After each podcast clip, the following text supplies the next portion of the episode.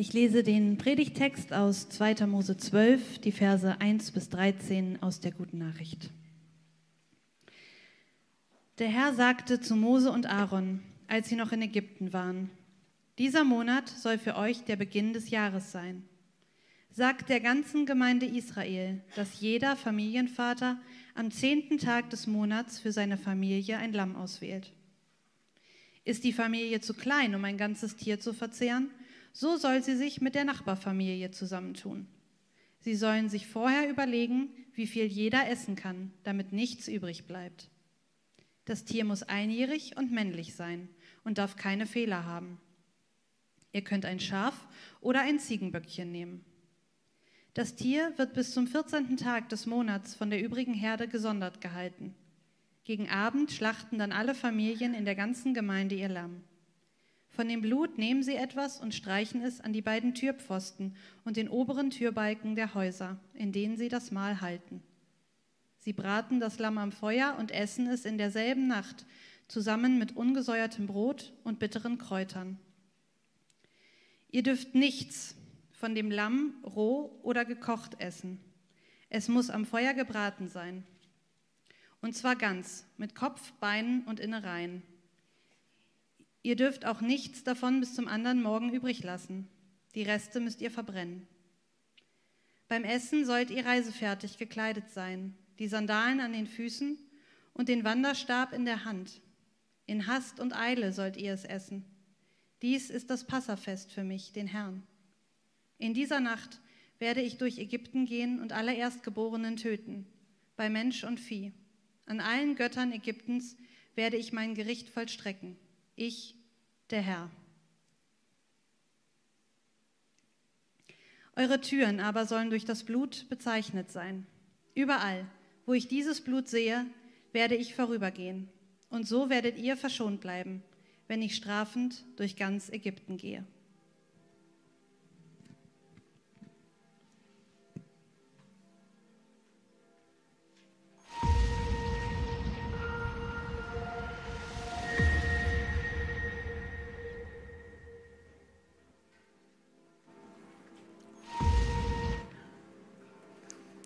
Ich möchte nochmal mit euch beten, bevor wir uns den Text anschauen.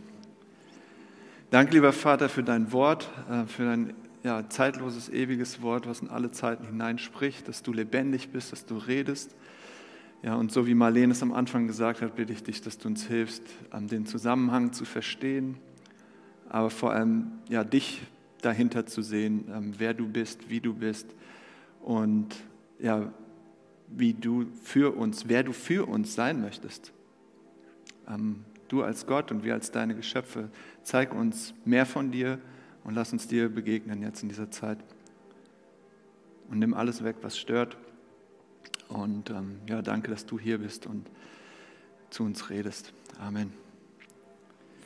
Ja, wir schauen uns jetzt bis Ostern diese Säulen der Auferstehung an und ich saß am Freitag mit zwei Ingenieuren zusammen, Bauingenieuren. Vielleicht ist der ein oder andere von euch hier ein Bauingenieur. Und Säulen haben ja eine bestimmte Funktion. Ne? Also ich kann das nicht berechnen, aber ich kann das sehen. Irgendwie gibt es ja auch Säulen, wo irgendwas draufsteht. Zu Hause habt ihr eher Wände. Ähm, man sieht das jetzt gerade bei uns direkt nebenan, wird der Deckel gebau gebaut über die A7. Und da äh, bauen die jetzt schon diese, ja, diese Wände, sage ich mal, in, mein, in meiner äh, Laiensprache. Also da, wo die, am Ende der Deckel so drauf liegt. Ja? Und das ich bin mir da ziemlich sicher, dass die da nicht einfach angefangen haben, so Steine aufzubauen und mal zu gucken, ob das am Ende alles dann passt, sondern dass sie das berechnet haben, ja, dass da Statiker sind, die das prüfen müssen, die das berechnen. Also bevor das überhaupt alles gebaut wird, wird schon lange vorher geplant und gerechnet und überlegt. Und also der Plan steht schon lange vorher. Und was wir in diesen Wochen machen, ist, wir gucken uns an, dass Ostern ähm, alle Ereignisse um, um die Auferstehung von Jesus Christus, die wir an Ostern feiern, lange Hand geplant sind. Ja, dass Gott ist wie so ein Ingenieur, so ein Architekt, der schon sich nicht gedacht hat, oh, jetzt ist, oh Mist, jetzt ist alles schiefgegangen mit der Welt, Plan B oder Plan C, jetzt schicke ich mal Jesus und mach das mal so, sondern nee, nee, das ist ein uralter, langer Plan, der sich entfaltet und wir sehen das schon Jahrhunderte vorher, auch schon im Alten Testament, diese Gedanken in diesen Geschichten Letzte Woche haben wir uns eine Geschichte mit Abraham angeschaut und heute im Prinzip von dem Exodus, dem Auszug aus Ägypten mit ähm, Mose und dem Volk Israel. Und heute eben Opferung. Ja, Marlene hat es gesagt, Opfer sind für uns heute fremd. Ja? Wir opfern jetzt nicht heute Nachmittag irgendein Tier oder ähm, morgen früh oder wann auch immer, sondern ja, wir ecken irgendwie an mit diesem Gedanke von Opfern, oder? Geht euch das anders? Es ist fremd. Und ähm, das Ding ist, dass das damals in der Antike Alltag war. Also nicht nur für das jüdische Volk, sondern auch für andere Völker, ob das die Moabiter waren oder wie sie alle hießen, Hethiter drumherum, die kannten Opfer. Und zwar so, wie wir in den Supermarkt gehen, einkaufen oder per PayPal irgendwas bezahlen. Also für die war das wirklich so normal, ein Alltagsvorgang, weil für sie ganz, ganz tief bewusst war, das Transzendente, die Götter oder eben der lebendige Gott, der eine Gott, da ist eine Distanz zwischen dieser göttlichen Welt, dieser himmlischen Sphäre und uns. Und diese Opfer waren der Weg, im Prinzip eine Verbindung herzustellen oder sagen wir es mal so, die Gunst der Götter, den Segen der Götter zu bekommen. Und sogar, also man muss sich mal vorstellen, dass Gott, der Himmel und Erde gemacht hat, in dieser Zeit, wo Menschen Opfer, also Menschen das System von Opfer, Tiere zu opfern kannten, wo Gott im Prinzip das genutzt hat, um etwas von sich zu zeigen. Und zwar wie ein Volk, das Volk Israel, fehlerhaft, nicht heilig, nicht perfekt, mit einem heiligen, perfekten Gott Beziehung haben kann, dass er in der Mitte des Volkes leben kann und die zusammenkommen kann. Und Opfer war der Weg. Jetzt sind wir hier in der Zeit, äh, der Text, bevor es diese ganzen Gebote gab, bevor das Gesetz am Berg, äh, Berg Sinai Mose gegeben wurde, bevor es dieses System aus Opfer gab. Trotzdem sehen wir auch schon vorher Opfer. Und zum Beispiel hier in diesem Text. Und lass uns das mal genauer anschauen. Ähm, was war die Situation? Also es wird dann immer über Daten diskutiert, aber ja, ich möchte euch da jetzt nicht äh, irgendwie mit langweilen, aber man kann sagen, wahrscheinlich so im Jahr 1400 vor Christus war das Volk Israel in Ägypten als Sklaven. Ja, das war so, dass ähm, Jakob, der Enkelsohn von Abraham, Abraham haben wir uns letzte Woche angeguckt, sein Sohn war Isaak und der Sohn von Isaak war Jakob. Jakob ist mit seinen Söhnen, mit den zwölf Söhnen, nach, nach Ägypten ausgewandert wegen einer Hungersnot, um zu überleben. Ja, sein verschollener Sohn Josef hat so schon vorbereitet, das Feld bereitet, er war schon irgendwie aufgestiegen zur rechten Hand vom Pharao und deswegen wurden sie eingeladen, dort zu leben.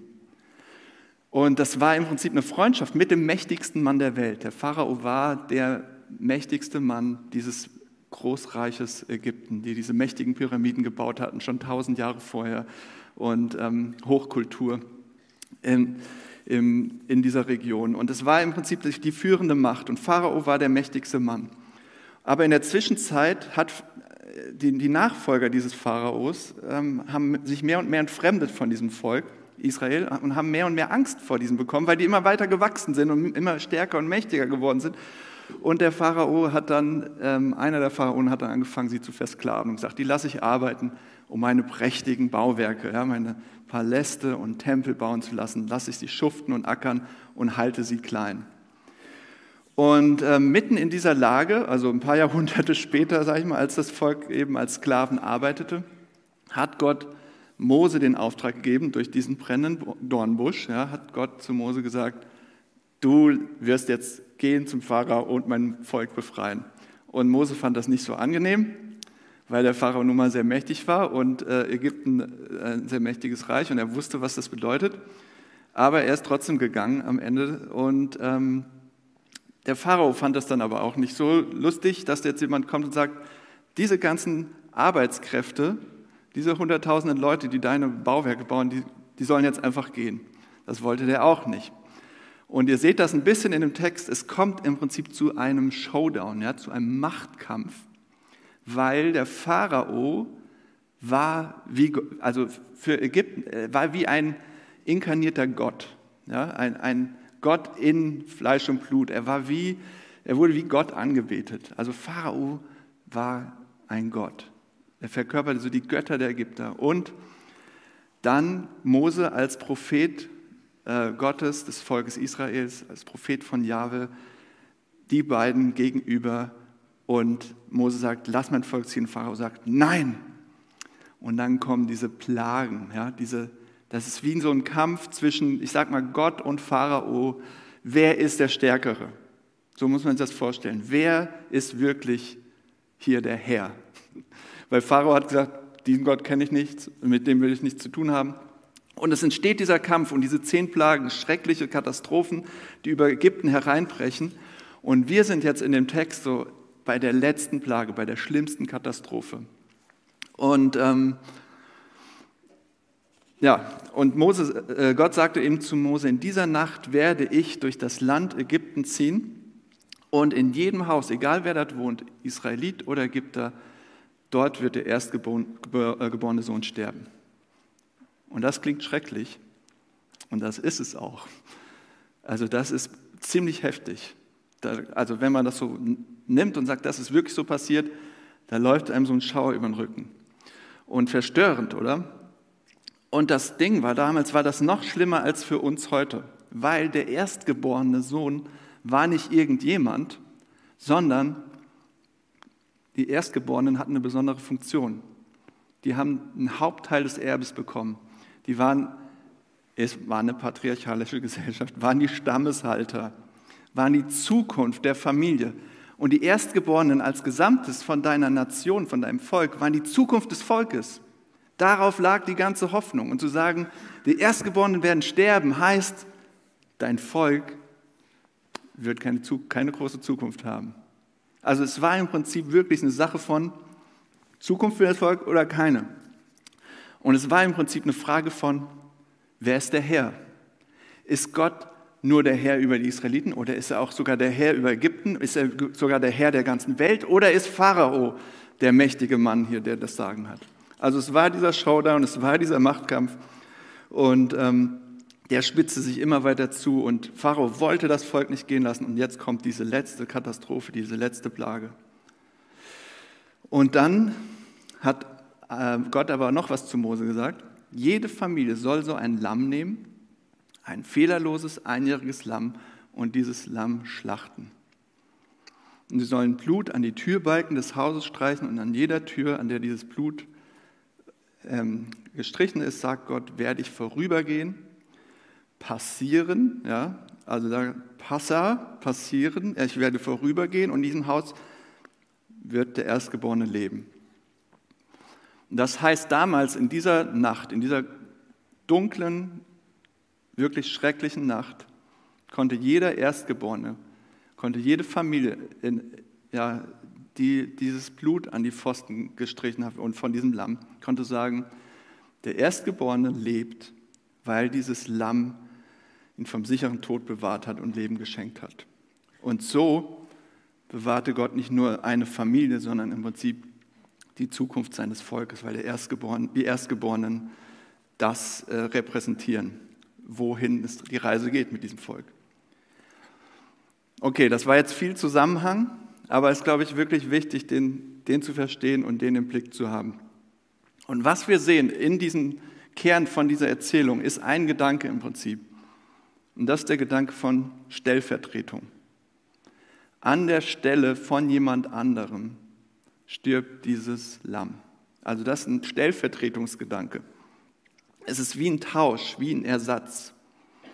Und ihr habt das schon in vielen Geschichten oder Filmen auch, glaube ich, gesehen. Egal, was ihr glaubt. Egal, ob ihr glaubt, das ist ja alles nur äh, von damals und das, da will ich gar nichts mehr mit zu tun haben. Dieser Gedanke von stellvertretend für jemand anderen sich zu opfern, ist so eingewoben in unser Denken, in unsere Geschichten, ähm, dass es in so vielen Geschichten auch vorkommt. Ich habe nachgedacht und mir ist irgendwie komischerweise Harry Potter eingefallen, auch wenn einige von euch ihn nicht mögen, weil er ein Zauberer ist und so. Aber Harry Potter, wenn ihr es noch nicht gesehen habt, ich verrate es jetzt einfach, lebt und ist in, unter einem Schutz vor einer bösen Macht wegen einem stellvertretenden Tod, ein Opfer, was jemand anders äh, gegeben hat. Mehr sage ich nicht. Okay, dann könnt ihr es nochmal lesen oder gucken. Aber so viele Geschichten, wirklich, guckt euch das an, guckt euch irgendwelche Filme an, irgendwelche Serien, irgendwelche Geschichten, steckt das, der, der Gedanke dieser Stellvertretung ähm, ist, da, ist da sichtbar, ist da spürbar.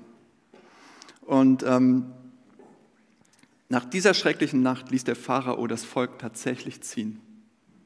Also im Prinzip der Kampf war gewonnen. Der Pharao hat eingesehen, er hat gesehen, er hat verloren. Ja, und das Volk war frei und durfte ziehen, äh, losziehen, war befreit, durfte gehen. Und so wurde Israel gerettet. Das war im Prinzip diese größte Rettungsaktion, über die das Volk Israel immer wieder redet, singt. In den Psalmen seht ihr das. Ähm, und warum sie jedes Jahr ähm, das Passafest feiern, bis heute. Er sagt, das war diese mächtige, großartige Befreiung von Gott, dass er stärker war als dieser Pharao. Er hat uns befreit.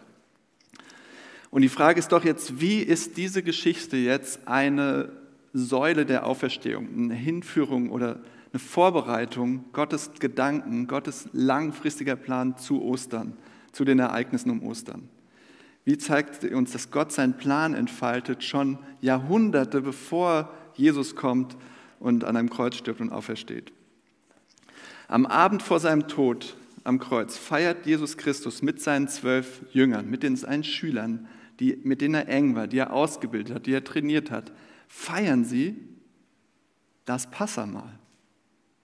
Sie essen zusammen, sie sitzen zusammen, ja, sie sind um diesen Tisch. Es gibt da so viele Bilder von, von diesem letzten Abendmahl, also es ist ein Passamal.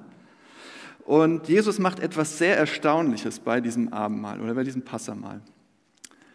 Und zwar erzählt er die Geschichte von einer Befreiung, wie das auch in, bei jedem Passamal so ist, die Befreiung des Volkes von Gott, aber sagt im Prinzip, er deutet die Geschichte um und sagt, diese Geschichte geht über mich. Ja, er nimmt das Brot, also bei diesem Passamal und sagt, das ist mein Leib, der für euch gegeben wird. Er nimmt den Wein und sagt, das ist mein Blut, das für euch vergossen wird. Also er nimmt das Passamal und sagt, ich erfülle das. Das Passamal ist ein Hinweis auf mich. Das Passamal ist eine Vorbereitung auf das, was an Ostern passieren wird, was, was am nächsten Tag passieren würde und den, äh, mit seinem Tod am Kreuz. Und was Jesus damit sagt, ist, ich werde euch nicht nur aus der Gefangenschaft von einem politischen System befreien. Von einer Unterdrückung der Ägypter oder in der Zeit von Jesus war es die römische Besatzungsmacht des römischen Kaisers Caesar. Ich werde euch nicht nur einfach von einer politischen Unterdrückung befreien, sondern ich werde euch von einer noch schlimmeren Macht befreien, einer zerstörerischen Macht, die euch im Griff hat und euch zu Sklaven macht.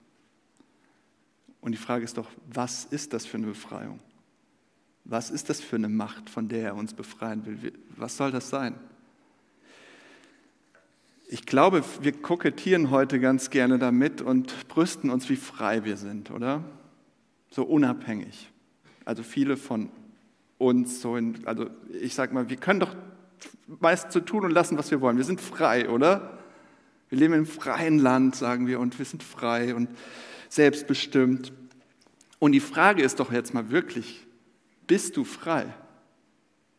Bist du wirklich so frei? Bin ich so frei, wie wir denken? Wie ich immer denke?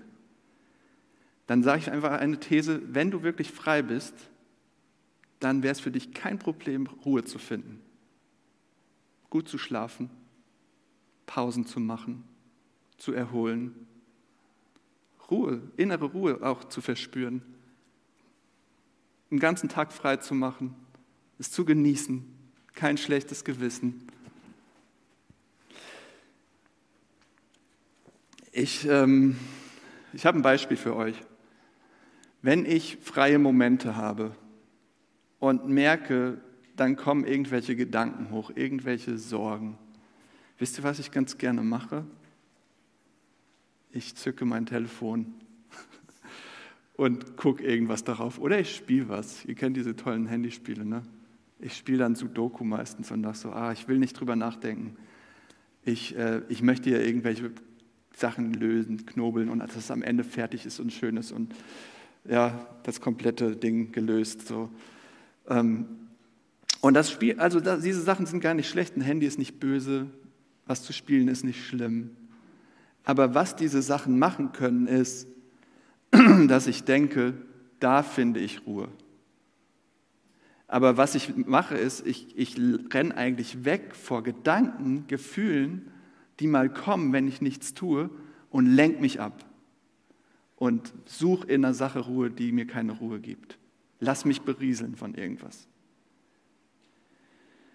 Und ähm, die Autorin Adele Calhoun schreibt, wenn du keine Ruhe findest, dann bist du ein Sklave von irgendeiner Sache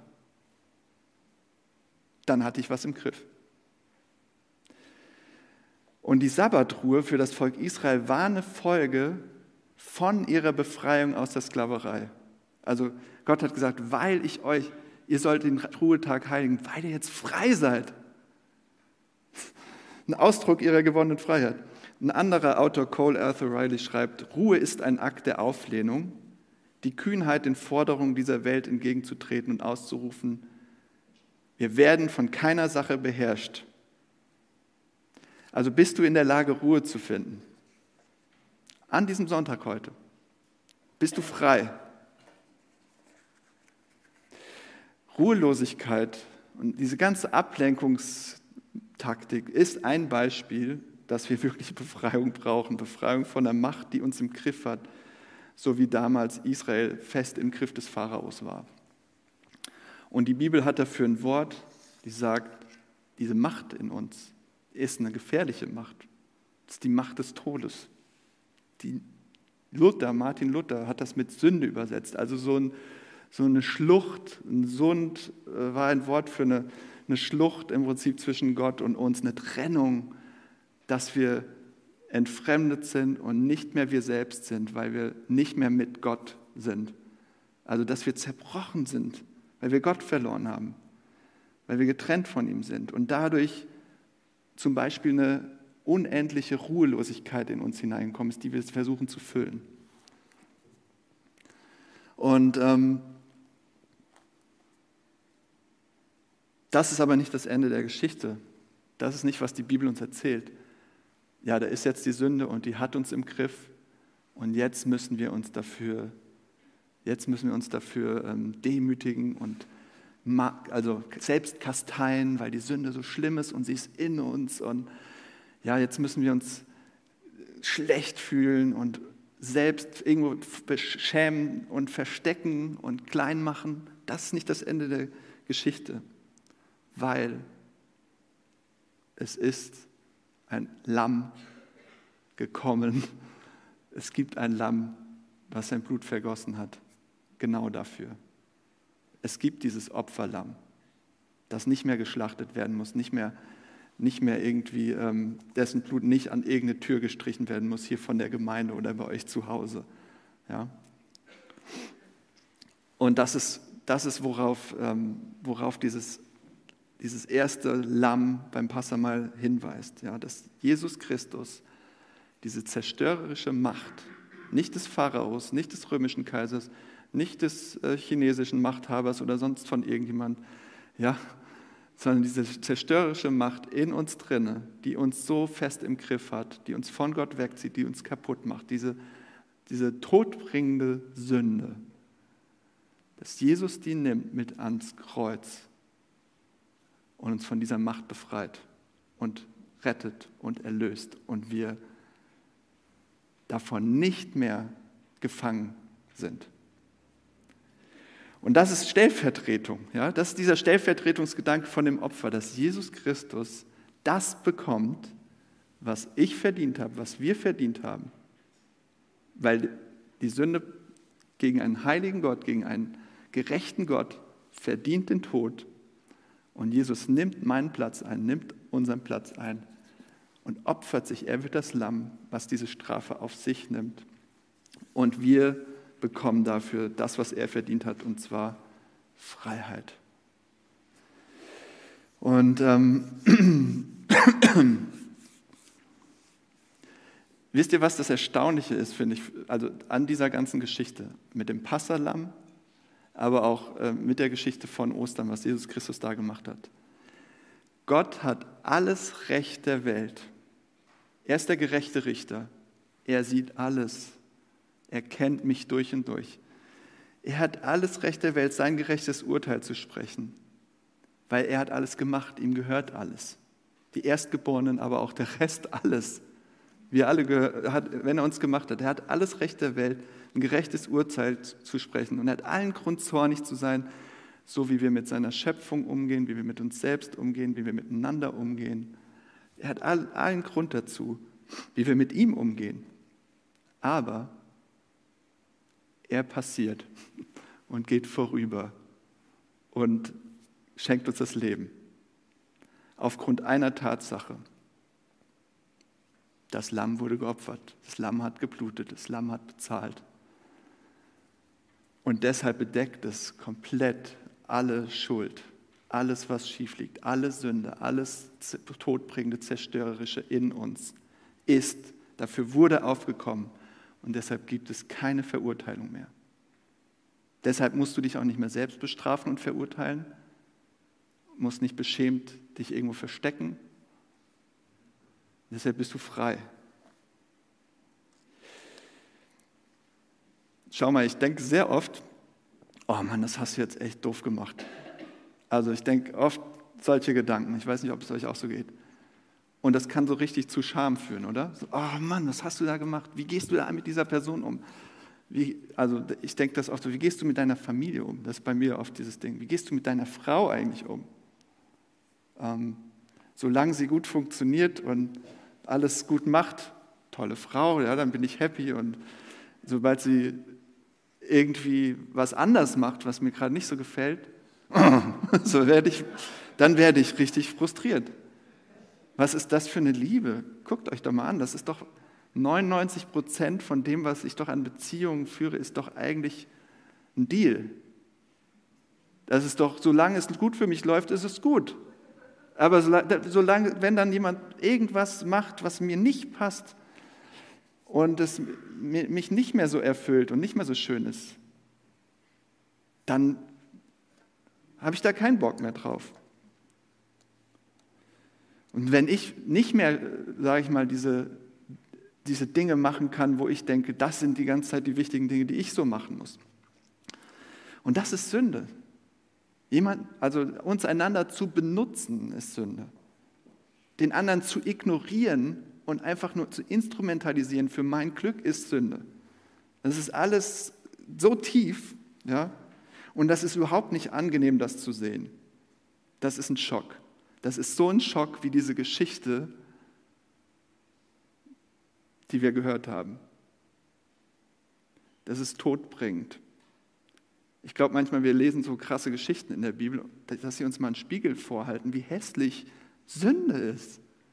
Weil wir die ganze Zeit denken, oh, ja ich bin doch, also einige von euch nicht, aber ich denke meiste Zeit, ja, so schlimm bin ich doch eigentlich gar nicht.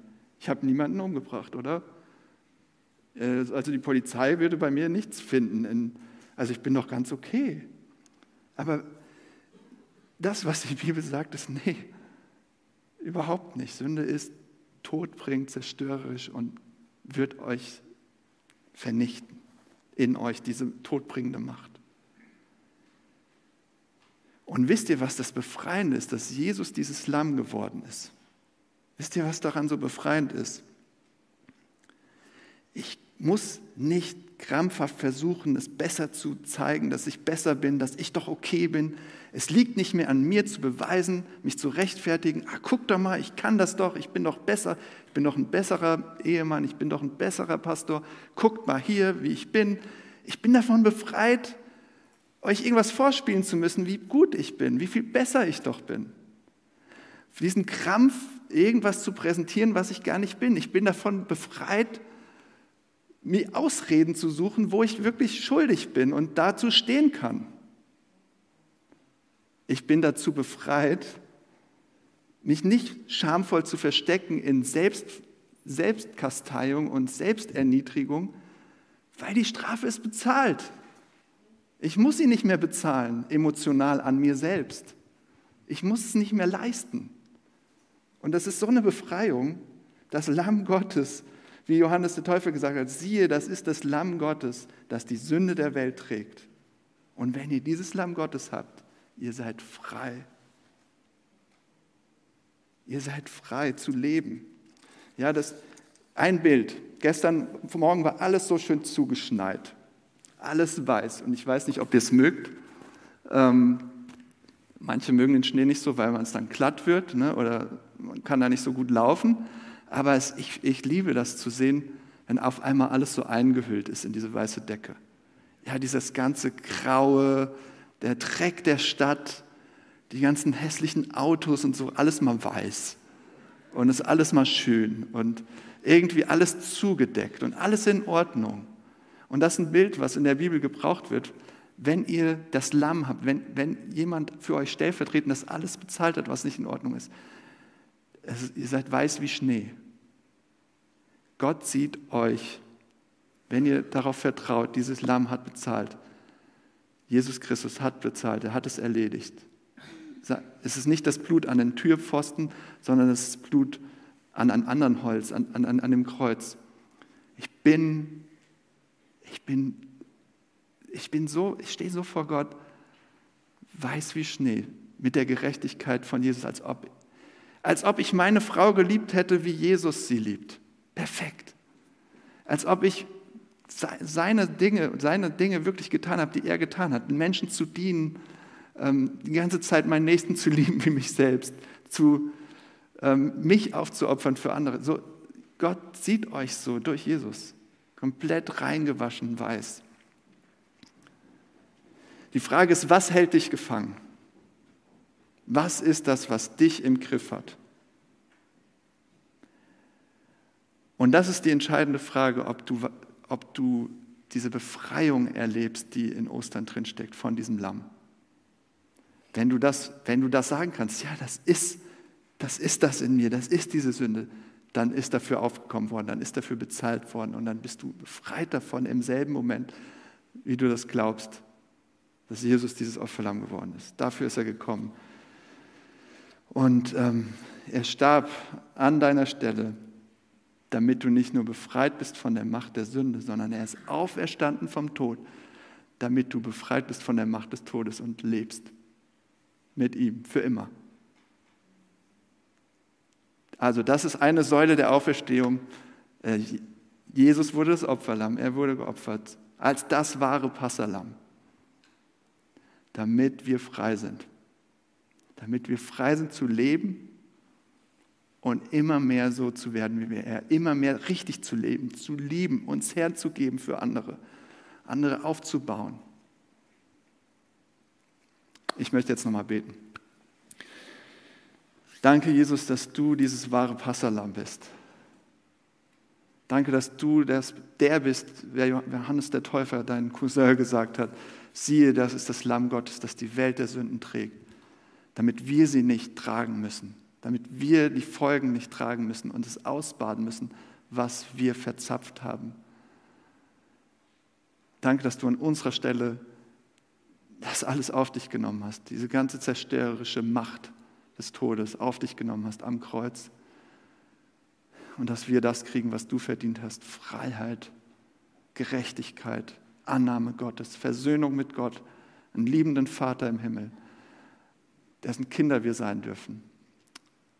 Und ich bitte dich, dass du diese Zeit nutzt, die Fastenzeit, die Zeit bis Ostern und auch an Ostern, um uns das zu zeigen, wie viel Freiheit du in dir ist, wie viel Freiheit du uns schenkst. Und lass uns doch auch das entdecken für Ruhe, dass wir heute zur Ruhe kommen mit unseren ganzen Sorgen, Gedanken, Ängsten, Unsicherheiten, dass wir uns nicht ablenken lassen, sondern dass wir bei dir zur Ruhe kommen, weil du, ja, weil du das wahre Passalam bist für uns, weil du unser Leben bist, weil du die Auferstehung bist. Amen.